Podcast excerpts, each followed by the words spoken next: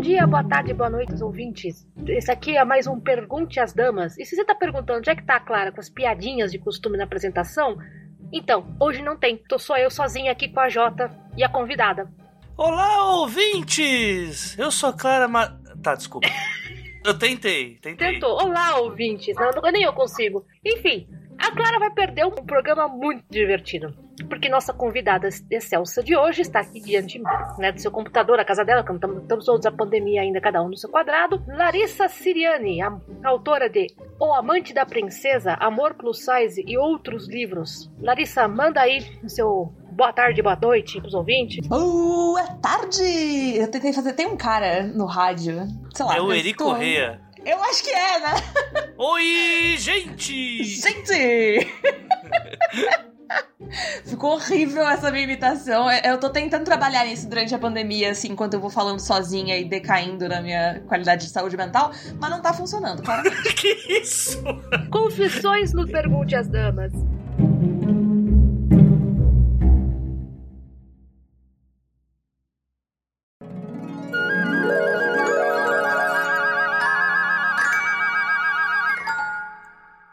Pergunte às damas. Podcast. Mas antes de começar esse episódio do Pergunte às Damas, eu tenho alguns recados para passar para vocês, alguns recados rotineiros, que é o número 1, um, vai lá no iTunes Store ou nos agregadores de podcast e dê 5 estrelas para o Pergunte às Damas, para o 12 Trabalhos e para o Desafio X Máquina, pois isso facilita que o nosso conteúdo possa ser encontrado por demais escritores nas outras plataformas. Número 2, se você tem alguma dúvida sobre o mercado editorial e quer que ela seja respondida aqui, você pode enviar ela para o e-mail os12trabalhos@gmail.com. A gente também garante a confidencialidade dos autores das perguntas, ao menos que vocês peçam para serem citados no programa. E não se esqueçam, qualquer dúvida, pergunte às damas.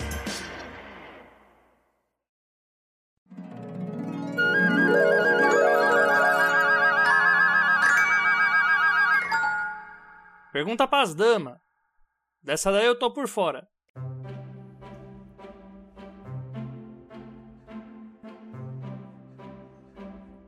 Gente, o tema de hoje é uma questão assim, tanto quanto tirem as crianças da sala, embora duvido que temos crianças ouvindo o programa. Vamos falar sobre sexo! Tcharam! Tira a camisa, Jota! Não, não, não, não façam isso. Não façam isso. Melhor não. Ou melhor, ou para sermos um pouco mais específicos, como escrever ou não escrever? Ou será que você realmente precisa de uma cena de sexo no seu livro? Questões, questões, questões. E como perder a vergonha de escrevê-la? Ou não, né? Ou tipo, Ou não. como saber se você tá na fase que você pode já pular desse avião ou se você simplesmente vai voltar, a câmera vai abaixar e você vai ser conhecido pelaquela pessoa que não conseguiu ganhar um milhão de reais porque o Luciano Huck não te fez pular de bungee jump. Eu seria total essa pessoa, eu queria dizer, assim, na, no- na, na analogia do bang jump, especificamente, eu perderia um milhão de reais, não tem a menor condição. Primeiro porque eu teria tido um ataque cardíaco só com a ideia. E é legal que a gente sabe que seria do Luciano Huck, né? Que é a única pessoa que consegue dar dinheiro pro pobre debochando do pobre, né? É, bem, Sim. é É uma prática bem comum. que é uma caridade vitoriana, né? Você tem que escolher o cara, senão o dinheiro não merece, senão merece o dinheiro. Mas, Larissa, um dos motivos pelos quais eu, chamei você, além de eu gostar muito do Amante da Princesa, é que você contou uma vez que a sua agente forçou você a, a aprender a escrever cenas quentes. Como é que foi essa história? Porque eu, eu curti muito o livro e falei, gente, ela nasceu pra escrever isso, né? E ela depois você comentou comigo que, ah, não, foi, foi a Alba, que é, que é minha, sua agente, que falou assim: não, ela me, ela me fez assim, você vai ter que escrever. E eu, tá, como é que você aprende? Como é que foi essa história? Então, eu já gostava de ler romances de época antes de eu me arriscar com a Amante da Princesa, mas eu tinha lido muito pouco, na real, assim. Eu tinha lido, eu acho que, sei lá, vou chutar aqui que menos de 10 livros do tema é, dentro de, de romances de época ali. E os romances de época, na sua maioria, dos que a gente conhece hoje, né, dos, do- dos- de autoras modernas, eles quase sempre têm cenas de sexo, né? Eu li muito Julia Quinn, eu li muito Lisa Kleypas, e eles sempre têm bastante cena de sexo. A Julia Quinn, você, você compra o livro pela capa fofa e quando você vai ler, fala, opa, Sim! Inclusive, a primeira experiência que eu tive lendo um romance de época foi com o. Acho que é Sedução ao Anoitecer, que é da Lisa Kleypas. Todos os títulos são ótimos, né? Eu lembro de pensar exatamente isso. Tipo, tem aquela puta né, menina bem vestida na capa, aí você lê a sinopse e você pensa, nossa, vai ser mó romance fofo. E aí do nada tem pessoas colocando coisas em pessoas. E aí você fica tipo, meu Deus, gente, né? O que, que tá acontecendo aqui? O que, que tá acontecendo? Como é que eu vim para aqui? Eu tenho só seis anos.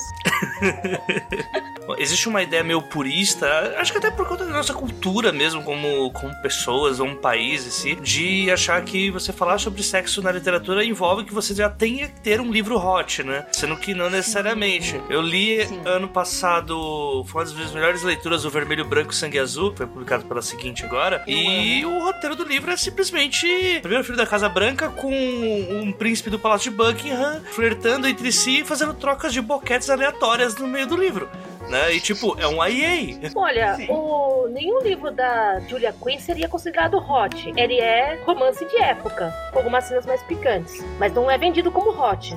Sim, sim. Não, é isso que eu quero dizer, que, tipo, você não precisa, né? É, eu acho que tem um conforto hoje em dia. Tipo, eu lembro que na época que eu tava. Quando o Amante da Princesa foi sair em 2018, quando alguém me perguntava da, do qual era o gênero do livro, eu, eu brincava e falava putaria histórica. Porque, tipo. a impressão que eu tinha, às vezes, é de, tipo, você. Que você. Tipo, eu tinha essa, essa impressão lendo alguns livros de época, é que, tipo, você só não queria chamar de romance erótico, você só não queria dizer que era um romance hot, mas na verdade verdade era, só que você dá toda uma roupagem de época para aquilo e aí parece muito mais romântico do que é de verdade. E na, tipo, hoje em dia, depois de eu, enfim, escrever mais, ler mais e pensar mais sobre o assunto, eu queria voltar atrás pra Larissa de, né, de 2018 e falar, amiga, para de diminuir o teu trabalho, porque, tipo, A, você não precisa fazer ficar, ficar fazendo piadinha para diminuir o, o que você fez, tipo, é um romance de qualquer maneira, tendo ou não cenas de sexo. B, você não tem que se envergonhar do que você fez. E C, tipo, e daí, sabe? São pessoas adultas tendo sexo consensual, tipo, não tem absolutamente nada de errado, independente se essa história se passa em 2020 ou em 19, 1820, sabe? Tipo, é, é a mesma coisa. Bom, mas voltando pro começo, você tinha lido alguns romances, você disse poucos, e aí, e aí assim, você é uma pessoa sem coração, porque aquele final, eu sei que é historicamente correto, mas não, não darei spoilers, mas senhoras, senhoras e senhores que comprarem o livro no nosso link aqui embaixo, preparem seus lenhos, né? E eu vou aqui rindo enquanto tá um chá com Tem certeza que você vai dar o spoiler, Ana? Vai dar spoiler mesmo? Não vou dar o spoiler, não posso. É contra, é contra o contrato. Oh. Olha, o único spoiler que eu dou na vida é o final do Evangelho de São Mateus, onde o cara morre, mas ressuscita no final. Os outros três livros que plagiaram também, né? É, né, mas é... São Lucas é meu favorito, mas enfim, a gente tá falando aqui do Evangelho e a gente tá tentando chegar na história. Como a gente chegou na Bíblia? Caraca, é, é isso. o título do programa é enfim. é Putaria e Bíblia, é isso. Essa é a magia do Pergunte às Damas, É isso, né, vamos gente? mudar o tema do episódio. Essa é a magia do Pergunte às Damas. É... Mas enfim, eu tinha. Eu tive a ideia pro Amante da Princesa vendo novela é, eu tava assistindo Novo Mundo, inclusive, a, da primeira vez que passou, né? Que tá passando agora de novo durante ah, a pandemia. Massa. E veio de, tipo, de uma obsessão que eu tive com querer que a princesa Leopoldina tivesse vários amantes para compensar a vida de bosta que ela teve vendo o marido dela ter vários amantes. E eu fui procurar para ver se eu achava alguma coisa, passei várias horas na internet, não achei nada. E aí, em vez de eu ficar obcecada com ela, eu fiquei obcecada com, tipo, essa outra filha do Dom Pedro, que é a Maria Amélia, na completa ausência de história dela. Porque, tipo, essa menina não foi nada, né? Ela, tipo, não, não foi ninguém importante, ela não fez nada com a vida dela, ela não casou com ninguém importante. A vida dela foi um grande marasmo. E quando eu pensei descobri a história da Maria Amélia, eu já tinha o título Amante da Princesa na minha cabeça. Então eu só procurei uma história que se encaixasse com o título que eu já tinha. E quando eu pensei nessa história, eu fiquei tipo, cara, eu não tenho como contar essa história sem envolver sexo. Tipo, do, a, a, história que eu quero contar. Eu não acho que ela não poderia existir sem sexo. Isso talvez seja, tipo, uma visão muito alossexual do, do, de romances. Mas eu acho que a maneira como eu queria contar envolvia isso. E aí eu entrei num grande problema, que era, eu nunca tinha escrito uma cena de sexo na vida. Quem Opa. leu Amor Plus Size, por exemplo, tipo, tem duas cenas de beijo. Mas nada, nada além disso. Não! Caraca! Nada. Tipo, eu acho que o mais longe que eu cheguei foi é, falando muito brevemente, tipo, em, em um dos meus livros que tá, tá no Watchpad hoje em dia, É, mas mesmo assim, tipo, não dava, não eram cenas muito descritas, era muito tipo, você começa, vai até um certo ponto e aí você tipo deixa pra imaginação do leitor e vai embora, sabe? Porque eu não me sentia confortável. E aí quando eu falei sobre a história pra Alba e mandei o que eu tinha, que eram, sei lá, as primeiras 10 páginas que eu já tinha escrito no auge da minha obsessão, ela ficou tipo, ah, continua. E quando eu cheguei na primeira cena de sexo, eu mandei para ela tipo uma mensagem e falei: "Mano, eu não sei fazer isso, cancela esse livro". E ela falou tipo: "Não, você sabe fazer". E eu, discutindo, teimando, falando, mano, não sei o que, que eu vou fazer com isso aqui, porque, tipo, eu morria de vergonha. Enfim, eu tava com essa vergonha crônica, né? De tipo, não só o eu não sei fazer isso, de tipo, eu profissionalmente não sei fazer isso, mas essa vergonha porque, tipo, tem várias coisas envolvidas aí. Tem, tipo, a minha relação com a minha vida sexual, tem a minha relação com falar sobre sexo e o quão travada eu era sobre isso três anos atrás. Então, tipo, tem várias e várias coisas que vão aí no meio e o desafio para fazer isso era tão grande que eu realmente achei que eu não fosse conseguir. Então, pro. Assim, a, a primeira cena. a primeira cena, não, desculpa. A última cena de sexo são três no livro. Olha, olha um pequeno spoiler, mas é porque, enfim, eu acho que isso é um dado relevante acho que eu vou conseguir explicar por quê mais pra frente. Mas, tipo, tem três cenas de sexo no livro. E das três, só a última foi, tipo, pensada, escrita e dirigida por Larissa Siriani. Porque as duas primeiras, elas são, tipo, muito uma parceria minha com a Alba, porque assim, eu tava, mano, eu não sei o que fazer.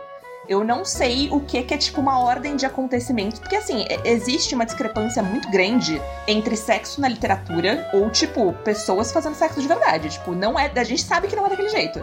Não é bonito, tipo, não é tudo arrumadinho, tipo, não é, sabe? E aí eu fiquei, mano, o que que eu faço? Como é que eu faço para fazer isso ficar palatável? E ela que roteirizava para mim, ficava tipo, faz, escreve, tipo, a sequência de eventos é desse jeito, se vira. E aí eu me virava, escrevia uma porcaria qualquer, devolvia para ela, ela fazia 150 comentários e falava, se vira aí. E aí a gente foi fazendo isso, revisando 800 mil vezes as cenas, até ficar uma coisa que, tipo, fosse boa. Gente, as regras do diálogo só que aplicadas às cenas de sexo. É para parecer real, não é para ser real. Tá aí a primeira, primeira, primeira, primeira conclusão que tiramos aqui do programa, né?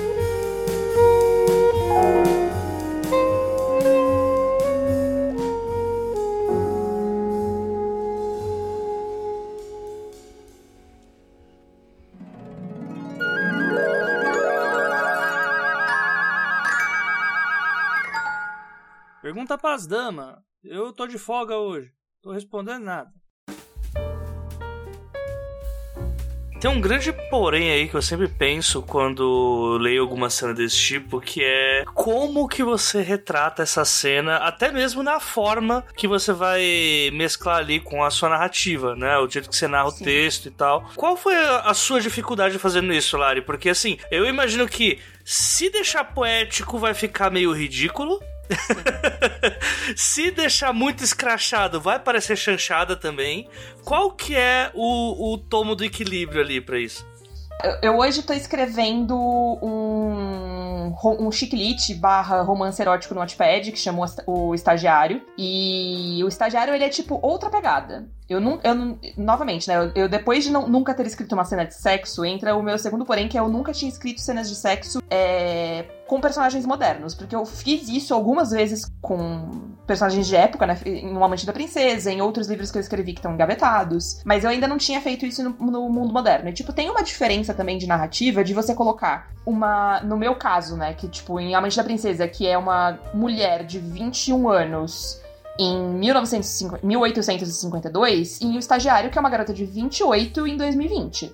Tipo, são tons muito diferentes. E eu acho que a primeira coisa é você respeitar não só o que você esperaria do contexto onde esses personagens estão inseridos, mas também de quem são esses personagens. Porque, assim, a Maria Amélia, ela é poética e romântica. Então, para mim, o escrever as cenas da perspectiva dela, usando comparações, focando em cheiros, em sensações, em visões, mais do que tipo no que, que tá sendo inserido aonde, faz muito mais sentido do que, tipo, eu pegar a Luana, que é a protagonista do estagiário, que é uma menina, tipo, super sexualmente liberal e que gosta disso e, tipo, tá doida pra dar pro cara desde o momento em que ele entrou na sala E, tipo, sabe, ela cagou se, tipo, a sala, o tom da sala tá bonito, se os olhos dele são verdes, sabe? Tipo, são pontos de vista completamente diferentes.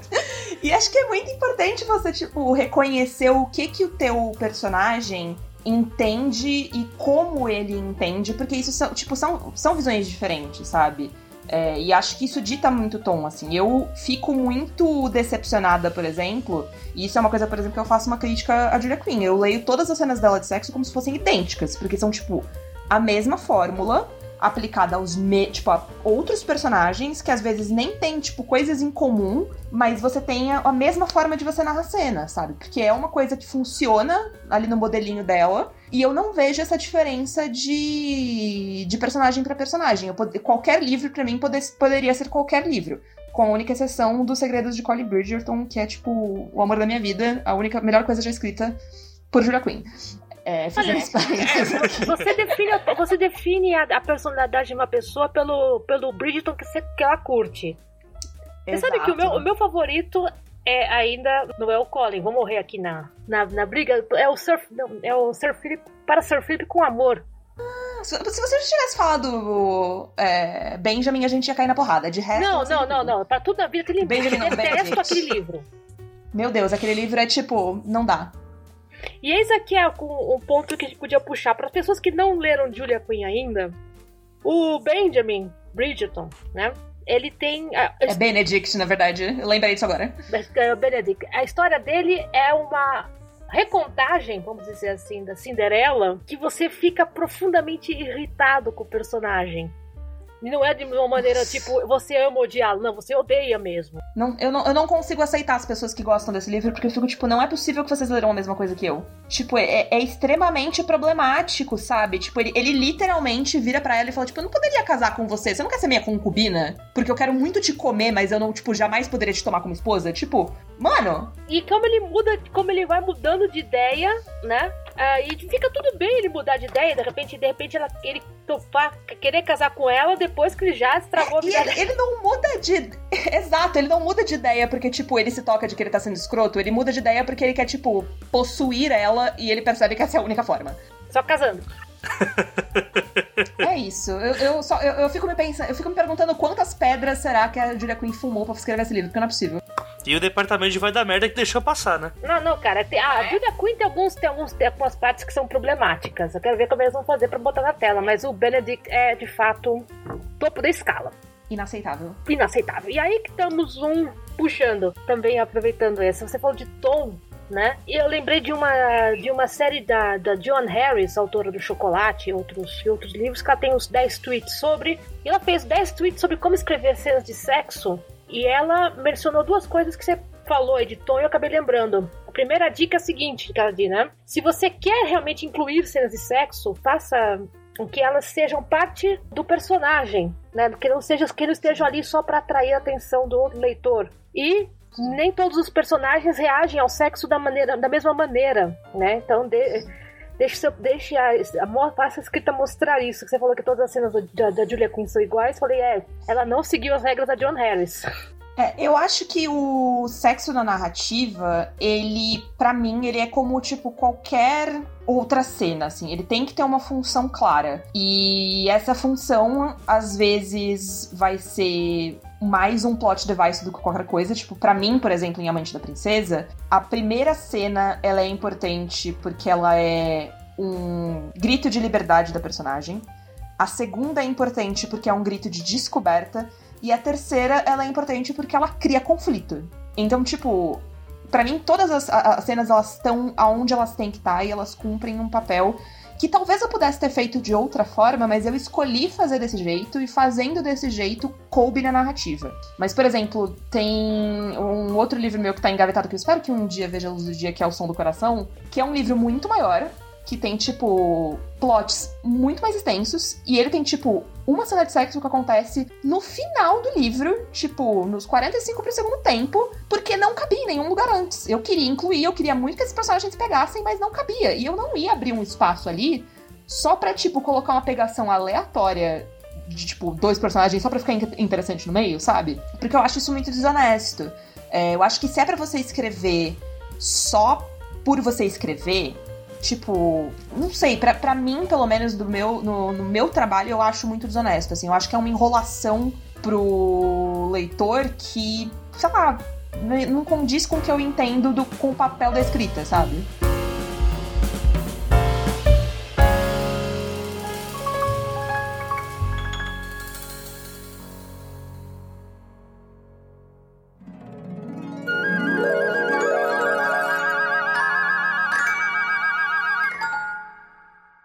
Pras damas. Eu agora tô pegando roupa no varal. Beijo. É, existe, claro, os gêneros em que você espera a cena de sexo mais ou menos num, num determinado ponto da narrativa. E quem falou Sim. que nunca leu Júlia ou Sabrina tá mentindo, né? O, o, os romances de banca de jornal são formulaicos nesse sentido, de que você sabe exatamente onde vai entrar Sim. a cena de sexo. E a descrição é, é, parecida, mas é, é, é, do gênero, né? Assim como no filme de terror, você tá esperando o monstro aparecer de pouquinho em pouquinho, não, na, nas, nos romances de banca de jornal, assim, você já sabe onde vai aparecer. Então é de contexto. Agora, vou fazer uma Sim. pergunta pros dois aí. Qual foi a cena de sexo em literatura mais constrangedora que vocês já leram? Nossa! Meu Deus! Nossa, pera. Assim, na, na da caruda. Eu... Tá, pera aí, deixa eu pegar aqui o nome do livro. Enquanto isso, eu posso contar uma que, é assim, é, o, o cara é um autor, um autor respeitado. Eu vou tomar tiro na, nas, nos comentários, etc. Mas uma das coisas mais constrangedoras que eu já li é do Philip Roth, O Complexo de Portnoy, em que o personagem tenta, tenta resolver os problemas sexuais que eles atormentam, né? E tipo, você começa a ver o cara narrando os problemas dele e fala assim, gente, sério? É, provável, é provavelmente a provavelmente é, não é muito provavelmente é de propósito né que o que o, que o Philip Roth fez uma cenas constrangedoras de sexo o plot é o cara sofre né com problemas sexuais e por isso ele tá no, no analista né? Mas ainda assim você fica olhando e fala assim, cara, eu vou ter um troço. Alguém me tira daqui. Alguém me lembra por que, que eu tô lendo isso aqui?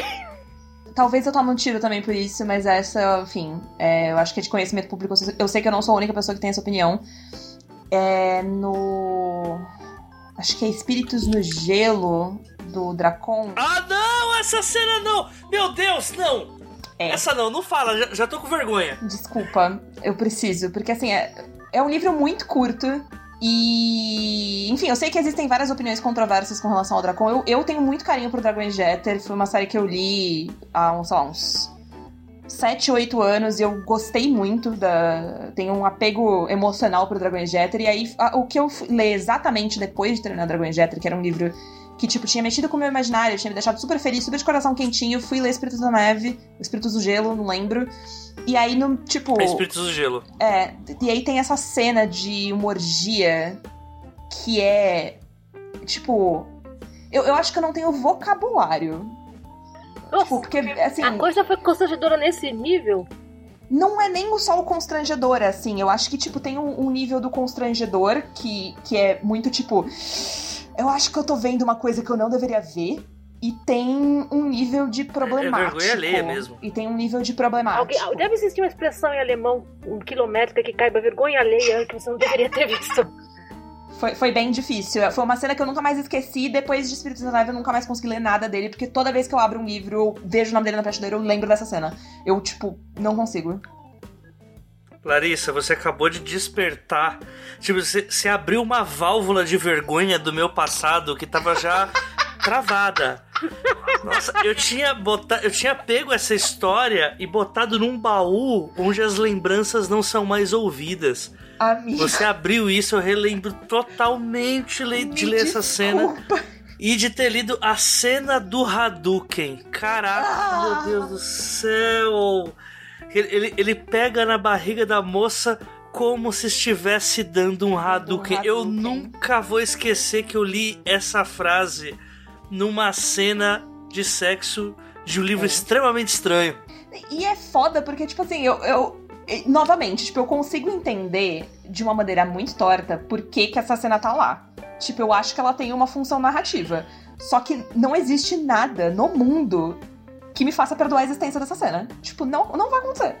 Ela, ela fica Não, comigo e fo- até é um hoje. livro incorreto pra caramba, né? Convenhamos assim. É, é um livro que não é legal. Não é. É, não assim, foi uma boa é experiência bacana de mesmo. Eu, e, é- e me deixa muito frustrada, porque eu amo Dragões de Éter, tipo.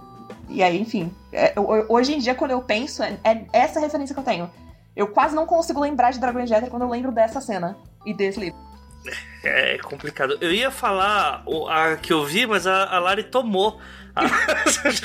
Ela, ela tom- ela falou: toma isso aqui, ó. Toma esse seu passado sujo aqui. Volta com isso pra casa, sai correndo. A Lari cuspiu na minha penseira. Foi isso que aconteceu. Desculpa. Bom, você, você não. vo- Você não tem. A, a cena é a mesma ou você tem alguma outra que você fala assim, gente, eu não consigo? Não, não, tem outra.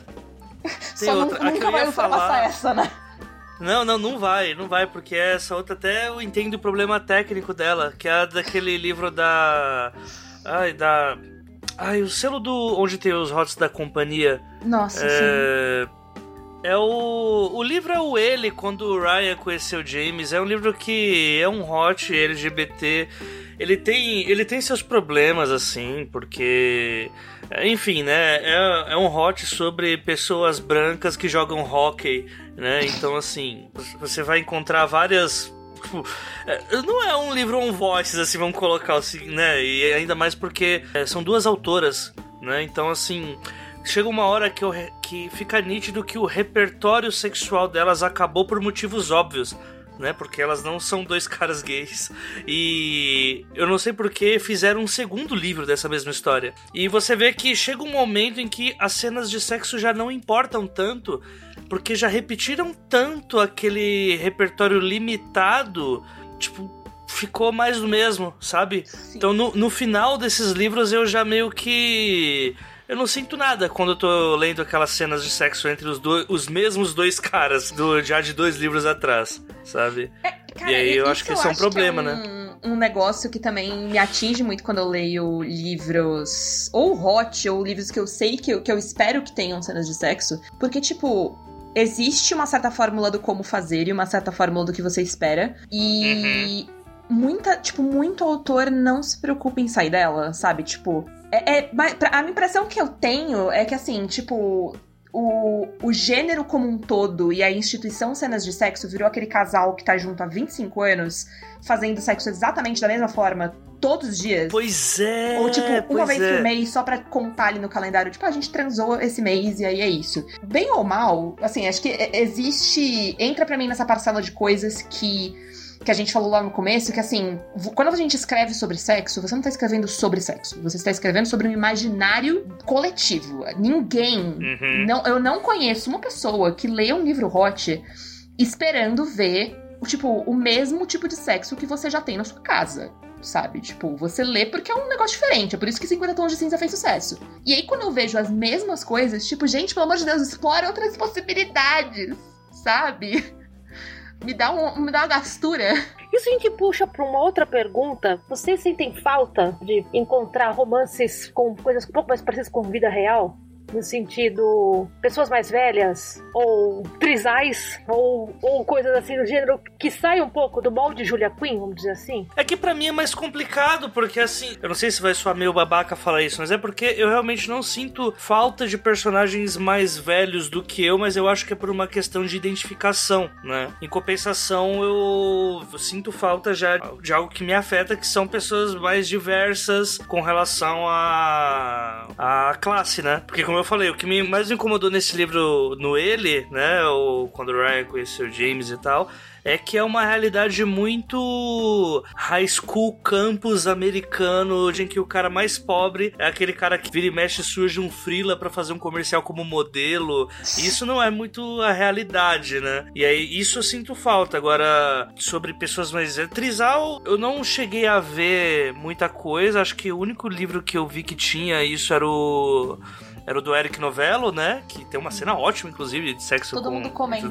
Ah, o livro é o Exorcismo dos Amores da Dose de Blues, só pra deixar claro. Mas acaba que, pelo menos nesses pontos que você colocou, eu não, eu não sinto falta, mas eu acho que é por causa da parte da identificação, né? Que é uma coisa que também va- é, faz muito parte, né? Do, pra você conseguir conquistar a pessoa. Um romance que tem. que seja muito com base em sexo, né? Que é um tema que envolve muito as incertezas que a pessoa tem consigo mesma e tal, né? Então eu acho que identificação é, é fundamental. Mas aí eu vou jogar a bola pra Lari, que eu acho que ela vai falar melhor sobre isso. Então, eu tava aqui pensando porque, assim, eu sinto e não sinto falta de, de, das coisas pelo mesmo motivo. É, explicando, por exemplo, enquanto uma pessoa poli poliamorosa, por exemplo, eu não sinto falta de ler, tipo, cenas de sexo, romances hot entre trisais, por exemplo, porque se você digitar trisal na pesquisa da Amazon, literalmente todas as coisas são sobre sexo. E, tipo, tem. tudo, tudo. E aí são, tipo, três pessoas brancas numa capa se pegando. Tipo, é muito cansativo. É sexo como enquanto romance de banca de jornal que serve para serve. É, então, isso eu já não sei te dizer porque assim, eu não, eu não tive eu não tive a paciência ainda de passar por essa experiência edificante de ler muitos materiais, porque me, porque me falta essa Tipo, me sobra e me falta, assim, sabe? Tipo, me sobra a, a vontade de ler para criticar, mas também me falta o ânimo de, tipo. Porque o que eu mais sinto falta enquanto uma pessoa poliamorosa é ler sobre os relacionamentos. E, tipo, porque a parte sexual, assim, gente, sinceramente, caguei, sabe? Tipo, eu sei como é que funciona, já estive lá. Mas, tipo, o, o ler é, é, essa representação de tipo. Foi no local e comprou souvenirs, né? Exato. Tipo, ler sobre relacionamento, ler sobre, tipo, a parte que eu, que eu mais sinto falta de identificação, que é, tipo, conversar com outras pessoas que vivem a mesma coisa, ou ler sobre isso de um modo que não seja pejorativo e que faça com que eu me sinta acolhida. Tipo, eu não vou. Eu, assim, não é que eu não vou, não tem como saber se eu não ler, mas, assim, as chances de eu encontrar isso num conto de 90 páginas sobre sexo são muito pequenas. É, então, assim, como tem um, um, excesso de sexualização disso, é, não é uma coisa que me faz Chega falta. Chega a ser até nocivo, né? Exato, e é bastante nocivo até, porque, tipo, tem muita gente que acha que se resume a, tipo, puta, você quer transar com três pessoas. Tipo, não é, sabe? Tem tão mais do que isso, tem tão, tantas camadas de, tipo, quem vai lavar a louça agora, sabe? E você, tipo, não consegue chegar nisso se a única coisa que você faz é, tipo, sexualizar a homenagem. E aí, do, por outro lado, tipo, eu sinto muita falta de, de ler romances com personagens com outros corpos, por exemplo. Eu não, eu acho que eu nunca li um romance, de, um romance erótico enfim, romance de época, ou qualquer coisa com uma personagem gorda, tipo, declaradamente gorda, que não fosse tipo. Ah, ela se acha cheinha, mas na verdade ela é tipo a magra que é igual a todas as outras.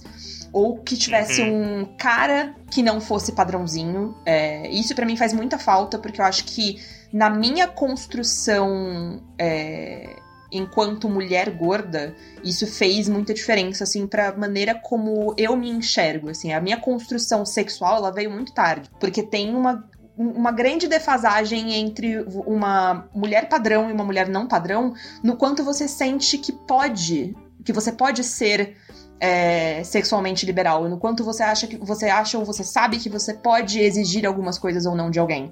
Enfim, acho que entra em muitas discussões sobre gordofobia, entra muitas discussões sobre como mulheres gordas estão é, mais sujeitas a relacionamentos abusivos, entre um monte de pequenas discussões aqui que a gente, enfim, não vai dar pano para todas elas, mas eu acho que o, um, isso reflete um pouco também na falta de representatividade e dentro de, de romances eróticos, é óbvio que assim, ler se eu tivesse tido, sei lá, a oportunidade de ler 200 romances eróticos com uma protagonista gorda, isso não necessariamente ia mudar a minha vida, assim. Mas eu acho que muda um pouco o quanto a gente se sente confortável com certos assuntos, porque bem ou mal, tipo, toda a leva que a gente teve de do aumento de, de romances eróticos, do o quanto isso significou, significou uma onda de mudança no como mulheres falam e, e, se sentem sobre sexo, tipo, eu acho tudo isso muito positivo, só que ela, isso só passou pra, tipo, uma camada da, da, da população feminina, sabe? E aí a uhum. Que tava embaixo, é, você se contenta com o que você tem que não te reflete ali.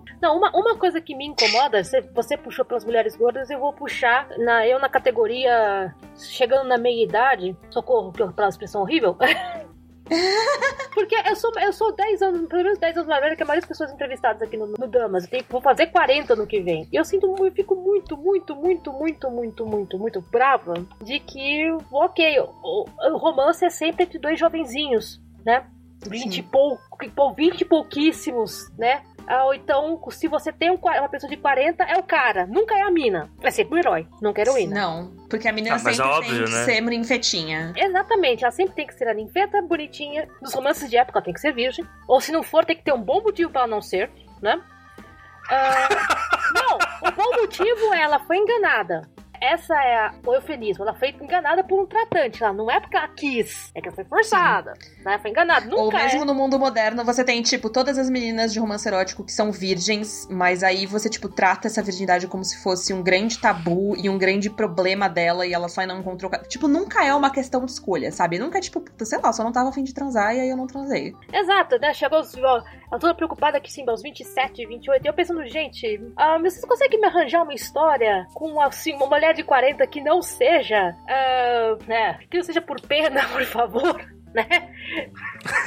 Olha, um- uma das coisas que sim, me deixou muito chocada uma vez que alguém fez a conta é que a senhora Bennett, da, de Orgulho e Preconceito, ela tem 42 anos. Meu Deus, gente, com quantos anos essa mulher começou a ter filho? É com, com 19, 20 máximo. Se você for parar pra pensar que a menina se casava com 16, 17. Então, eu fiquei quase passada, porque na- na- nos filmes ela é retratada como uma cinquentona sofrendo de menopausa, Sim. né? E no, quando alguém fez a conta, a senhora Bennett tinha 42 anos. Tipo, a Lady Catherine tinha 45. E ela foi interpretada pela Judy Dent, que tem 70 e todos no filme. E ela tá, tipo, destruída, né? Tipo, linda, plena, porém destruída. Exato. E aí você, quando você pensa, porra, então é isso? Eu, como uma pessoa que tem 40 anos, eu não tenho direito a poder ter uma vida sexual plena porque eu já passei da idade? Vá pro inferno. Não. Embora a gente tenha que abrir uma exceção aqui também pra falar no contexto da época que pessoas com 39 anos já estavam com o pé na cova, né? Exato. Já tinham netos, né? Sim. Meu Deus do céu. Exato. Você pensa, vamos pegar aí para um outro ponto que é o Outlander, né? Que você calcula que o, o Jamie, o Jamie e a Claire no, no terceiro livro, que é quando ele descobre que ele tem uma filha. Não é spoiler, gente, não acontece nos primeiros capítulos. O Jamie, não, quantos anos você acha que o Jamie tem? O Jamie tem 40 e pouquíssimos. Ele tem 43. É, ele Porque é 20 anos depois. Ele tá com tipo 40. é, Mentira, não é 43 porque eles passaram algum tempo. Acho que eles têm. Acho que ele tá com 45 e ela tá com, tipo, 50 anos. Você vai para pensar, porra, pera um pouquinho. Faz um pouco de cálculo. Então eu sinto falta disso também. Ah, eu ia fazer uma observação que o, o AJ tinha falado do negócio de, da diferença de classe social. E aí, enfim, é uma comparação e também um, tipo, uma coisa que eu escutei uma vez que faz muito sentido. Que eu também eu sempre eu acho muito bizarra a obsessão que as pessoas têm quando vão escrever com, tipo, os milionários. Tipo, você sempre, o cara sempre é, uma, é CEO, ele é a figura milionária, ele é cheio de dinheiro, não sei o que, não sei o que lá, dirige um helicóptero, não sei o que. Enfim, eu sempre tive um grande problema com isso. E eu sempre, tipo, reclamei da mesma coisa. De, tipo, meu Deus do céu, alguém, pelo amor de Deus, me escreve um romance com, tipo, um cara que trabalha numa lanchonete, sabe? Puta que pariu, qualquer outra Precisamos coisa. de escritores que não queiram ser amigos do João Dória, sabe? Exato. Não, sabe? Tipo, você pode se atrair por pessoas que não, tipo, que não tem um milhão de reais na conta. E aí, o- uma vez eu tava comentando sobre isso com uma, com uma menina, eu não lembro se era uma autora, alguma coisa durante uma Bienal. Tipo, tava tendo o lançamento de mais um livro de CEO, e aí eu falei, tipo, puta, né, eu não aguento mais o que o pessoal acha de tão atraente no negócio. Tipo, por que que todo mundo é tão obcecado com rico? E aí ela virou pra mim e falou, porque é muito atraente você poder transar com um cara sem se perguntar como é que você vai pagar a conta no motel. Porra! E aí eu fiquei tipo, eu não tenho como com isso. Não, é, é um argumento válido. Eu fiz uma pesquisa pra faculdade uma vez sobre o mercado do mercado do romance de papel jornal, o mercado do romance de banca de jornal, que é um troço bilionário. E eu, eu percebi que tem, a- tem as tendências, né? Tanto, assim como na vida, na, na moda também, na, no, no romance tem tendência. E nos anos 60, tinha um. A tendência era o romance de médico, né? Porque era, era a enfermeira que se apaixonava pelo médico. Nunca era uma, uma médica. Era sempre. A menininha era uma. A, a personagem a heroína era uma enfermeira, ou tava no hospital e se apaixonava pelo médico. Eu pensando, por que caramba médico? Qual é a tara que tem com o médico? E como que o Siklit não nasceu aí, né? Porque isso é do. Minha, minha tia, que é uma profícua leitora de romance de papel jornal até hoje, ela contou assim: olha, seguinte. Quando, né, nessa época, né, o topo da carreira, né, o topo, quem trazia dinheiro era médico ou advogado. Pra você ver que não existem romances com advogados, mas as pessoas tinham tara por médico. Algumas profissões realmente não rendem pro, Até porque quem vai ter em advogado? Exato, gente? né? Algumas coisas nem, Essa nem criatura- forçam na barra. E aí eu fui, eu fui pesquisando, aí tivemos a onda dos shakes, tivemos a onda dos milionários. Aí começaram os milionários sicilianos, milionários russos, milionários. É sempre um exótico.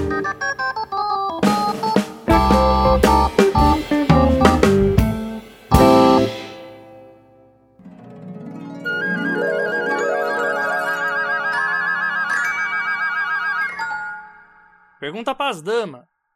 Dessa daí eu tô por fora.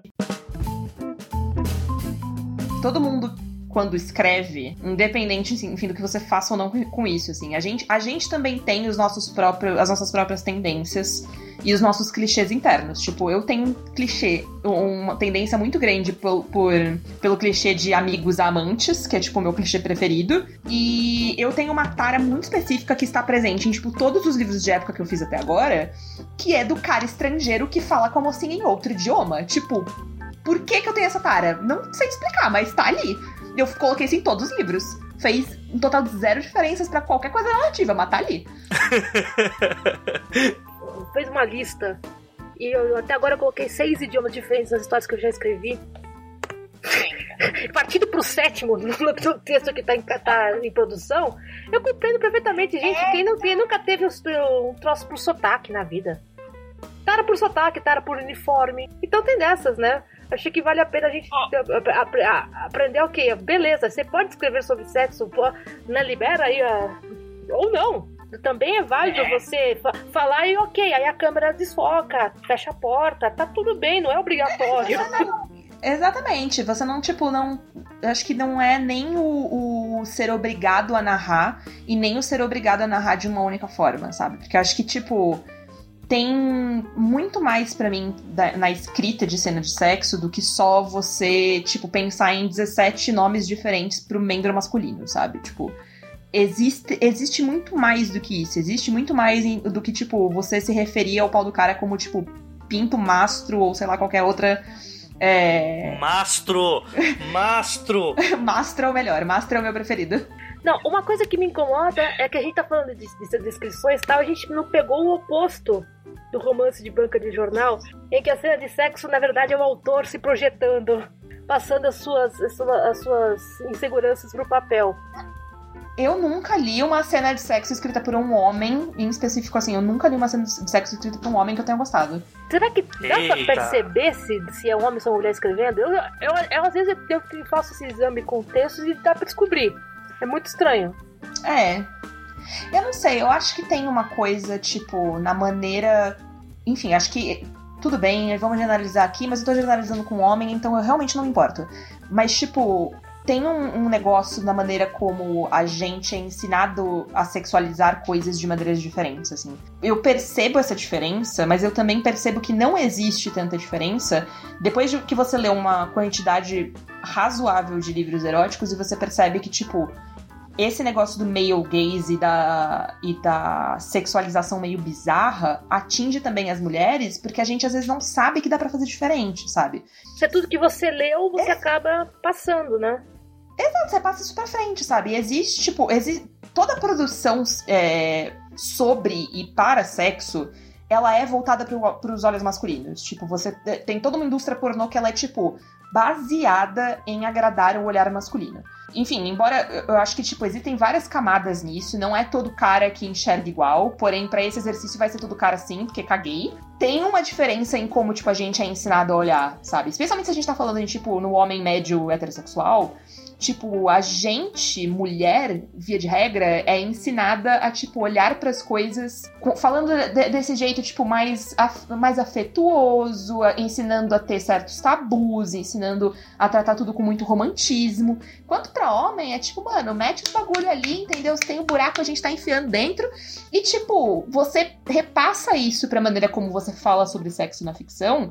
E depois que você só tem esse tipo de produto para consumir, isso vai sendo repassado e repassado e refeito. E é, tipo, é cansativo, saca? Porque é um negócio que, tipo, pode agradar e pode servir para algumas pessoas, mas não vai servir para todas as narrativas, não vai servir para tipo, todos os personagens, e aí essa parte que mais me irrita, tipo, quando eu vejo um homem descrevendo uma mulher, e aí você tem, tipo, o mesmo tipo de hipersexualização que teria se fosse um cara descrevendo essa mesma mulher, sabe? Tipo, sei lá, bateu um ventinho, meus mamilos ficaram duros, reparei nos meus mamilos duros, aí você fica tipo, mano, quem é que repara nisso, gente?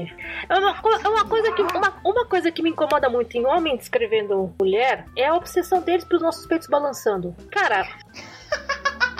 E na, na, qualidade de uma pessoa que, que preenche bem um sutiã, uma dessas partes, eu só consigo repensar nos meus peitos quando eu realmente tô tirando o sutiã pra tomar banho, gente. Ah, tá, beleza.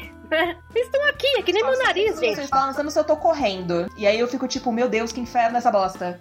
É, eu, eu com prova de rua, que eu, ou, ou, ou eu fico sem ar por causa do, do top, ou então eu corro risco tomar um, né? Eu acho que dá para resumir isso que a Lari colocou com todo relacionamento que ele é mais fetichizado, existe uma, uma desumanização dele de, de, colocar que são só pessoas que querem transar o tempo inteiro e você deixa aquilo mais afrodisíaco possível, né? Enquanto o ideal, que é o relacionamento heterossexual entre pessoas brancas e de preferência de classe média, lógico que vai ser classe média, né, gente? Né? Tem que ser rico. É, esse aí vai ser tratado com mais respeito, né? E acaba com quanto mais você deixar uma preferência à mulher sem confiança em si próprias, é, para baixo, ou se é uma personagem que, sei lá, se odeia, mais você vai encontrar características que mostram que ela é a dama na sociedade, mas uma puta na cama, né? Aquela frase maravilhosa. A mulher ideal.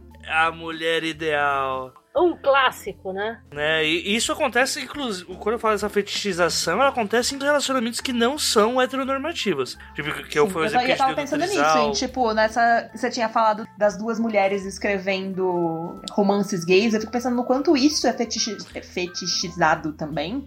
Tipo. Lari, em né? um dos livros, acho que deve ter umas oito cenas de sexo. Pra quê? Mano, é, não, gente, é tipo. As pessoas não trabalham. E assim, e o mais interessante Sabe? no livro, que é até uma coisa que eu queria jogar aqui pra, pra mesa, é que o que mais me, me importava na história era o que tava por trás dela né? A história de se o cara. Porque o cara tava num, é, num time de hockey, é um meio que é homofóbico pra caramba, e o cara era um, um único atleta gay lá e tal, e ele podia correr riscos na carreira. Isso tava me interessando. O sexo que era em excesso me atrapalhava, sei lá, como eu falei, no final já não fazia mais diferença. E aí me leva a pergunta que eu queria fazer pra Lari, que eu acho que é a grande chave para você conseguir um equilíbrio ou para você conseguir uma boa história que tenha sexo relacionado, que é a tensão sexual ao invés do sexo. Eu acho que a cena de sexo é só recompensa. O que Sim. importa mesmo é a tensão que você vai colocar antes e os motivos que levam a ela. E aí eu queria é, fazer essa pergunta para você, Lari, como que você lida com isso? Porque quando a gente tem romances, é, o romance mais clichêzão mesmo, a recompensa é o beijo no fim, né? Porque se você entrega isso antes, meio que você vai ficar muito, muito mais fácil você perder o seu leitor porque ele já tem o que ele queria. O casal que ele chipava tá ali, né? E num Sim. livro que contém cenas de sexo, tipo, o, como que você cria a atenção e como você sabe a hora de entregar essa recompensa de uma forma que o leitor não vai falar, ah, já tenho o que eu queria. Beijo. É, eu acho que isso acontece para mim de duas formas. Porque o que eu mais sinto, na verdade, além dessa, desse sistema de recompensa que fica meio cagado, assim, nos romances em geral, eu sinto que muito autor às vezes usa a cena de sexo como o momento em que você revela que os personagens têm química. Tipo, eles não têm química em nenhum outro aspecto, exceto pra transar. Gente, isso lembra, isso lembra, Camila, isso lembra a Camila Fernandes que falou uma vez que ela não gostava de ler romance porque ela falava assim: eu tenho a impressão de que se desatarrachar a cabeça da, da moça e colocar o cérebro de um polvo, um animal, não fosse, mas eu lembrei do polvo. O cara vai continuar achando ela gostosa do mesmo jeito. Se, for, se, a, se a mocinha for hum. lobotomizada, não muda nada pra, pra, pra história, né? Fica. Uhum. E eu acho assim, tipo, você, você pode usar isso. é, você pode usar isso como um recurso. Eu acho que, tipo, o sexo que tem química enquanto o resto das coisas não tem, pode ser um recurso interessante dependendo da história que você quer contar. Se você, tipo, quer contar essa história sobre, tipo, essas duas pessoas que, tipo, funcionam extremamente bem, sexualmente falando, mas, tipo, o resto da vida delas, tipo, não funciona. E aí isso é o, o conflito do, do, do teu livro. Beleza, faz sentido.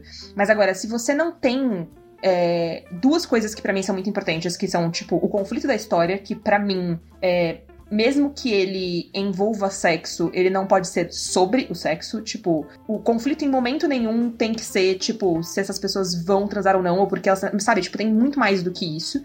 Uhum. E o você se preocupar com desenvolver os personagens separadamente e em, tipo, em conjunto, para além dessas cenas. Então, tipo, cara, o que, o que mais que eles fazem que não envolve, tipo, não, nem só sexo, mas assim, que não envolve nada físico.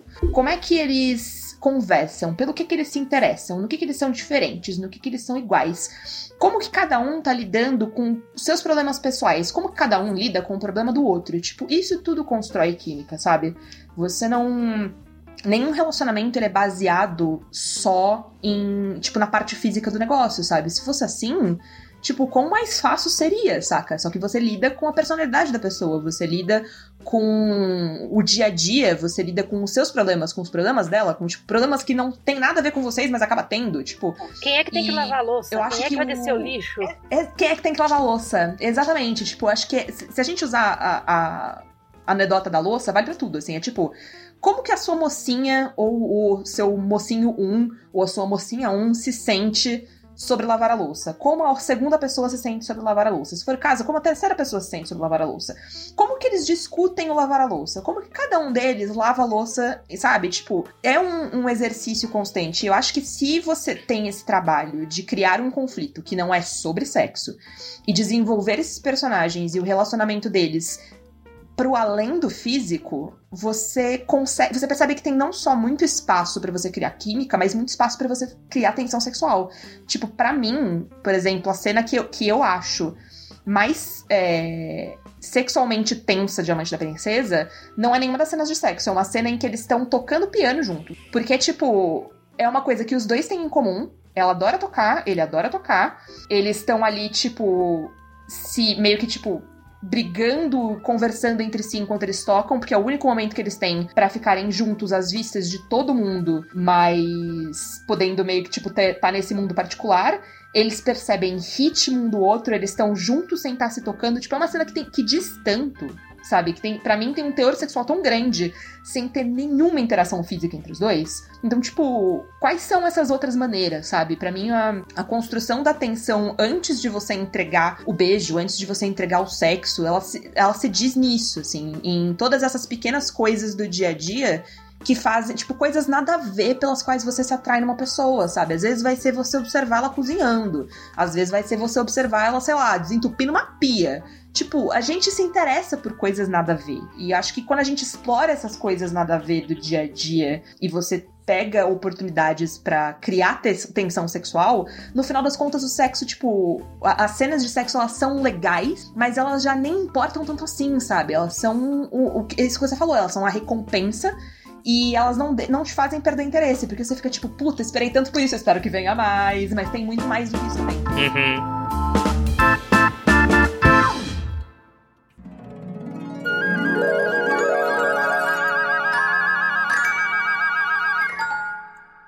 Pergunte às damas. Podcast. E acho que com isso a gente encerra feliz e contente aqui a Sim. nossa. Até porque a Lara acabou de revelar aí que Lady Gaga e o Cooper leram o Amante da Princesa antes de fazer a cena de Shallow, né? É isso, gente, foi plágio. Quer mandar aí o seu merchandising? Onde é que a gente te acha? Twitter, Instagram, outras redes sociais, coisas a lançar, Patrim. Esteja à vontade aí, faz o seu show. Pode vender o peixe. Esteja à vontade. Ai, gente, eu tô num momento meio off de redes sociais, mas tô aparecendo regularmente por algumas delas. Vocês podem me encontrar sempre no arroba Larissa Siriane. Siriane se escreve com S e tudo I. Eu tenho meu próprio podcast também sobre arcos de personagens, então a gente fala sobre personagens na ficção de uma maneira geral, em livros, em séries, em filmes, que é o Quarta Parede. Vocês podem É encontrar feed maravilhoso. Va- yeah! Vocês podem encontrar nosso feed em vários lugares, como Quarta Parede Podcast. E eu também tô no Catarse com o meu projetinho lá de financiamento é, mensal, onde muitas pessoas me ajudam a, a continuar escrevendo e pagando minhas contas. Cinco realzinho por vez. É, toda semana tem newsletter pra quem é, apoia, tem textos inéditos, tem textos sobre escrita, tem sorteio, tem um monte de coisa exclusiva pra quem me apoia. É só me procurar lá no catarse.me barra Larissa Siriene. E é isso aí, gente. Este foi mais um Pergunte às Damas. Por enquanto, só com uma dama e um damo, né? Tô aqui substituindo a Clara Madrigano, que é uma tarefa muito difícil. Inclusive, beijo, Clara, que não tava muito boa pra gravar hoje. Saudades, claro. Beijo, Clara. E é o que disse sempre, gente. Se vocês têm dúvidas, sugestões, querem reclamar que a gente não falou mal do Dan Brown nesse episódio, Ah, querem defender o Benedict, o Benedict não, e o, dos livros da Julia Quinn? O e-mail é os 12 trabalhos gmail.com. O 12 é número, por favor. E do mais, como sempre, qualquer dúvida, pergunte às damas. Pergunte às damas.